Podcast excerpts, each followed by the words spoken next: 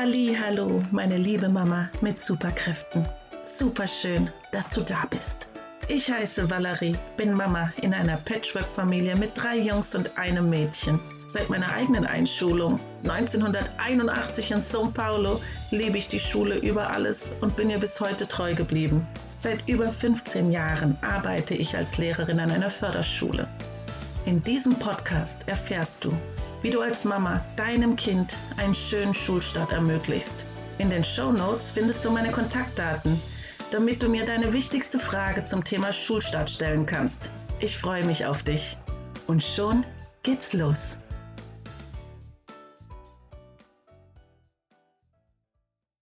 Mein Kind lässt sich irgendwie nie was erklären. Ja, vielleicht kennst du das Problem auch und ich bin mega dankbar, für diese Anfrage, ob ich dazu etwas sagen kann. Und wie so fast bei allen Themen, die ich hier anspreche, es ist eine begrenzte Zeit und ich lang dann einfach mal so ein bisschen in mein Ideen- und Anregungsfundus rein. Und da muss man dann wirklich auch schauen, was picke ich mir da raus, welcher Gedanke wäre für mich jetzt relevant, um eventuell bei diesem Problem eine Lösung für mich zu finden. Das heißt, ich kann hier einfach nur ein paar Anregungen in den Raum werfen, da ich ja die konkreten Situationen zu Hause nie kenne. Und genauso ist es auch in dieser Folge. Und was erwartet dich in dieser Folge? Also zum einen wollte ich dir erstmal drei Grundgedanken mitgeben. Und dann auf dieses konkrete Problem, da gebe ich dir drei Tipps mit, mit denen du dann versuchen kannst, eine Lösung für dich zu finden oder einfach die Anregung so zu transformieren, dass es bei dir in dieser Beziehung Stück für Stück besser wird. Und wie bei ganz, ganz vielen Sachen wirst du nicht von heute auf morgen eine Lösung finden, sondern du musst dir Zeit lassen und du musst probieren. Und dann ist es Schlimme, muss ich jetzt fast sagen, dass dein Kind sich ja dann auch wieder verändert und in einem anderen Entwicklungsprozess ist. Das heißt, du musst immer wieder anpassen, schauen und neu anpassen. So, trotzdem, wir steigen jetzt mal ein und versuchen uns folgende Szene so vorzustellen. Und vielleicht kannst du dich da ja gut reinversetzen, weil das regelmäßig bei dir auch passiert. Du sitzt mit deinem Kind bei den Hausaufgaben oder bei den Vorschulaufgaben Dazu ging heute übrigens ein neuer Blogartikel online. Immer am 13. eines Monats gibt es einen ausführlichen Blogartikel, da kannst du schauen. Den Link findest du unten in der Podcast-Beschreibung. Genau. Also, weiter geht's. Und schon nach drei Minuten, wenn ihr dann also da sitzt, gibt es Krach, weil du versucht hast, etwas zu erklären. Und das muss auch gar nicht im Zusammenhang mit Schule oder Vorschulaufgaben sein. Es kommt eigentlich über den Tag recht häufig vor, dass man dann doch etwas aneinander stößt, wenn die Mama meint, sie müsste jetzt mal wieder was erklären und so ein bisschen den Erklärbär spielt. Genau. Und je nachdem, wie hoch das schon bei euch hochgeschaukelt ist, doppelt gemoppelt, dann ähm, dauert es ein bisschen länger oder ein bisschen kürzer, bis es dann vielleicht doch nicht so harmonisch weitergeht. So, ich möchte dir also drei Tipps dann mitgeben, wie es dann zukünftig harmonischer klappt. Aber damit ich überhaupt dir erstmal ja ein bisschen ja, so die Basis dafür schaffe, dass wir ähnliche Grundgedanken haben, muss ich natürlich ein bisschen mehr ausholen. Aber ich kann dir auch nur von mir jetzt erstmal ausgehen, wie ich in den Situationen umgehe. Habe natürlich auch noch den Hintergrund als Lehrerin, wobei das wieder in einem anderen Kontext steht und da spielt aber einer der Gedanken auch da eine wichtige Rolle mit. So, wie kann man mit diesem Mama-Kind-Ding, so nenne ich das jetzt mal, umgehen? Ja, also die grundlegende Problematik ist, zum Beispiel im Kindergarten, in der Schule oder mit anderen Personen klappt es reibungslos und ein Kind lässt sich geduldig alles erklären Vielleicht kiekst dich das dann auch ein bisschen an, weil irgendwie denkst du dann auch, äh, wieso klappt das jetzt bei mir nicht? Denn dein Kind nimmt Ratschläge und Erklärungen an. Wow, das ist doch mega gigantisch, oder? Der einzige Haken an der Sache ist halt nur nicht bei dir. So, das ist eben ein Grundgedanke. Der zweite, den ich jetzt hatte, so spontan zu diesem Thema und um in meinem Zeitrahmen des Podcasts zu bleiben. Dein Kind zeigt schon vom ersten Erklärungsversuch von deiner Seite, dass es sich partout nicht darauf einlassen will, ohne überhaupt ja die Erklärung gehört zu haben. Hm. Das ist eben auch nicht so eine schöne Situation. Und dann nach mehreren Anläufen, weil du willst ja jetzt nicht so gleich aufgeben, hast du dann einfach genug und lässt dein Kind einfach machen, brichst ab und es kommt dann zum Streit. So, das ist jetzt erstmal von diesem Szenario gehen wir jetzt einfach mal aus und ich drösel jetzt die verschiedenen Aspekte da mal raus und äh, starten wir jetzt mal rein, okay? Also wenn wir jetzt von dieser ersten Situation oder dem ersten Gedanken da ausgehen, im Kindergarten, in der Schule oder mit anderen Personen klappt es reibungslos und dein Kind lässt sich geduldig alles erklären. Da gebe ich dir den Gedanken mit, dass es wirklich eine super tolle Ausgangsposition ist und eine gute Grundvoraussetzung. Und dass du dich über diese Situation wirklich glücklich schätzen kannst. Weil in der Anfrage, die ich bekam, war eben im Nebensatz erwähnt, bei mir klappt es nicht und im Kindergarten oder bei anderen klappt es.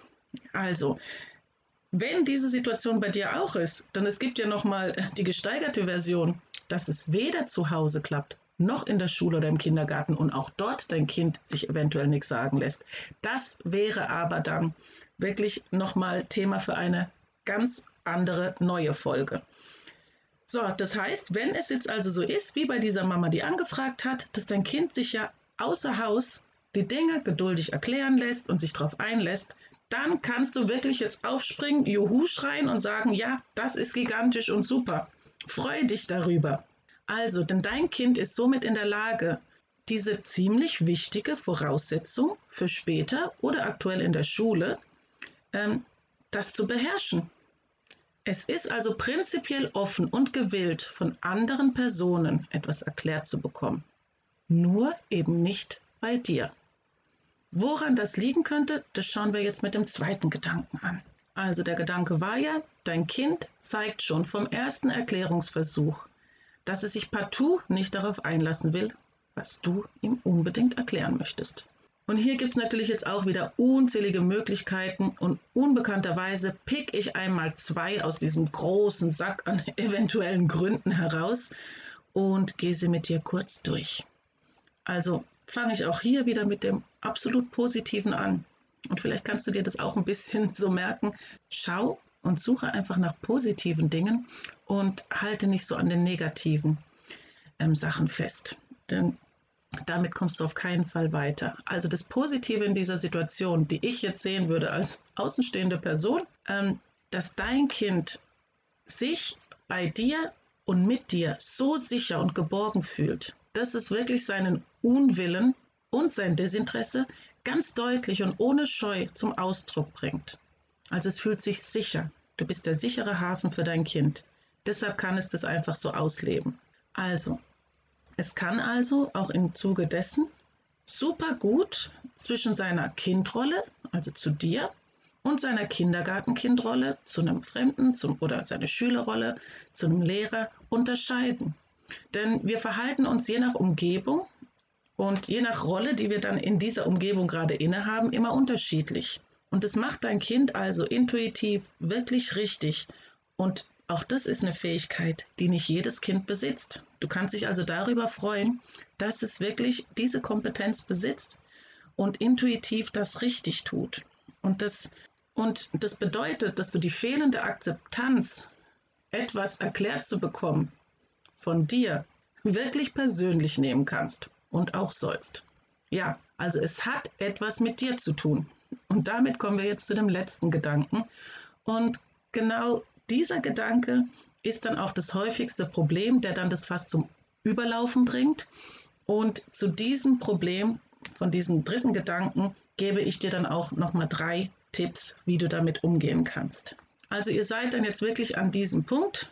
Nach mehreren Anläufen hast du genug und lässt dein Kind einfach machen und brichst ab und es kommt zu Streit und es ist eine ungute Situation. Der Abbruch entstand aus einem Streit heraus oder weil du einfach jetzt ja keinen Bock, keine Nerven mehr dafür hast.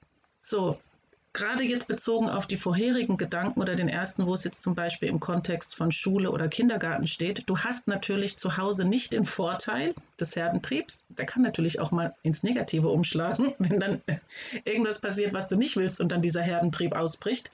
Aber jetzt in dieser Situation ist es ja oft so, dass es im Kindergarten oder im Schulkontext man es einfach dann leichter hat, dass ich nicht jede Sache neu erklären muss oder es boykottiert wird, wenn dann ja ein Großteil der Gruppe damit begonnen hat. Und dann kommen selten dann nochmal einzelne Diskussionen und dass man alles wieder aufdröseln muss und ähm, hundertmal machen muss. Also wenn man in diesem positiven Teil dieses Herdentriebes ist, dann ist es dann wie ein Selbstläufer und man muss es nicht immer wieder diskutieren und erklären, beziehungsweise je nachdem, wie man das in seiner Klasse auch angelegt hat, dass dann ein schnellerer Schüler oder der es jetzt gut verstanden hat, es nochmal einem anderen Schüler erklären kann. Also je nachdem, was ich in der Klasse anlege, habe ich dann natürlich nochmal vielleicht Diskussionen mit einzelnen Schülern. Aber prinzipiell ist da auch so mein Motto, Hilfe zur Selbsthilfe und dass ich immer versuche, dass sich die Schüler gegenseitig supporten. Genau, so. Aber du bist ja jetzt zu Hause und hast jetzt eben nicht diesen Vorteil des Selbstläufers. Und deshalb ist es ganz wichtig, dass du dir die grundlegende Frage stellst. Wenn du nämlich sowieso weißt, dass dein Kind auf deine Erklärungsversuche allergisch reagiert, ja, dass es da irgendwie ein Problem geben müsste. Und gerade da gibt es bestimmt auch wieder mega viele Probleme, aber ich werde jetzt mal eins, das wirklich sehr häufig vorkommt. Und vielleicht, wenn du jetzt über die Folge im Nachhinein ja auch nachdenkst und dich ein bisschen an deine eigene Nase packst, vielleicht erkennst du dich da irgendwie wieder. Wir reden über den Tag so häufig und so viel auf die Kids ein, dass man es teilweise ja wirklich schon als so eine Art Overload äh, bezeichnen könnte. Und das bedeutet, dass du dir schon überlegen solltest, ob jetzt die Erklärung, die du jetzt gerade gegenüber deinem Kind äußern willst, auch wirklich eine Berechtigung hat. Oder ob es einfach so, du so in deinem Mama-Modus und Flow bist, dass du halt einfach denkst, ja, ich muss halt mal erklären. Deshalb, jetzt kommen meine drei Tipps, falls du jetzt zwischendrin ein bisschen abgeschaltet hast. Jetzt passt du bitte wieder auf, denn das ist das, was du auf jeden Fall aus dieser Folge mit rausnehmen solltest. Also, mein erster Tipp lautet deshalb ganz kurz und knackig. Achte darauf, dass du dein Kind nicht mit unnötigen Erklärungen überhäufst, damit es dann für die wichtigen Erklärungen aufnahmefähig ist. Also das wäre wichtig, dass du selber dich mal wirklich im Blick hast und dir dann vielleicht auch wirklich denkst, boah, das hätte ich mir jetzt wirklich sparen können, weil wenn du permanent immer Sachen erklärst und erklärst, erklärst, ja, kennst du es vielleicht von dir selbst auch, dann schaltet doch jeder normale Mensch irgendwann ab. Also gucke da bitte selber auf dich, inwieweit du dich da auch ein bisschen zurücknehmen kannst. So, das war der erste Tipp. Zweiter Tipp, frage vorher, wenn ihr jetzt im Tun seid und eine Situation ist, wo du das Bedürfnis hast, was zu erklären, frage vorher dein Kind ehrlich, ob es eine Erklärung möchte. Und das finde ich immer so schön, das Gespräch auf Augenhöhe, dein Kind ernst zu nehmen. Und da respektierst du dann die Antwort deines Kindes. Selbst wenn du dir dann denkst, boah, auch ohne meine Erklärung wirst du das doch niemals schaffen, keine Ahnung, was dann alles in deinem Kopf vorgeht. Akzeptiere es erstmal. Das heißt, du stellst die Frage, soll ich dir das noch einmal erklären? Und dann akzeptierst du die Antwort und dann lässt du dein Kind aber auch mit den Konsequenzen, die daraus resultieren, weil du es jetzt vielleicht vorher nicht erklärt hast, ähm, damit leben und umgehen zu lassen. Und falls dann wirklich die Kacke am Dampfen ist, suchst du natürlich dann eventuell nach Lösung, um diese ganze Sache wieder zu reparieren und sagst nicht, Edgy Badgy, habe ich dir doch vorher gesagt. Nein, damit zeigst du ja deinem Kind eine wichtige Strategie, die es ja selber auch bei anderen dann mal anwenden kann. Also wirklich ehrlich fragen, Antwort akzeptieren und dann am Ende, falls es wirklich so kam, wie du eigentlich vorausgesehen hast, hilfst du deinem Kind. Denn aus dieser Konsequenz wird es ja dann lernen, aha, beim nächsten Mal lasse ich es mir vielleicht doch erklären. So, jetzt noch der dritte und letzte Punkt, den ich dir mitgebe. Also, wenn es wieder zu so einer Verweigerung von Anfang an kommt und es dann wirklich passiert ist, weil du es wirklich äh, versucht hast und alles nicht ging und auch jetzt die ersten zwei Tipps eventuell angewendet hast, ähm, es hat nicht geklappt, dann ist es ja jetzt eh schon passiert Trotz allem kannst du dann im Nachhinein noch was tun, damit es eben beim nächsten Mal besser werden kann. Das heißt, aus der Situation, die nicht gut lief und wo wirklich das so eingetroffen ist, wie eigentlich die Ausgangsfrage an diese Podcast-Folge war. Ja, mein Kind lässt sich von mir einfach nichts erklären. Dann reflektierst du exakt diesen Moment. Du gehst wirklich zurück in welcher Situation das wirklich passiert ist. War es vielleicht eine Situation, wo Zeitdruck herrschte, wo Hektik war, wo Stress war, wo sowieso schon eine gewisse Aggression im Raum war, wo dein Kind vielleicht krank angeschlagen war oder du selbst, wo du genervt warst?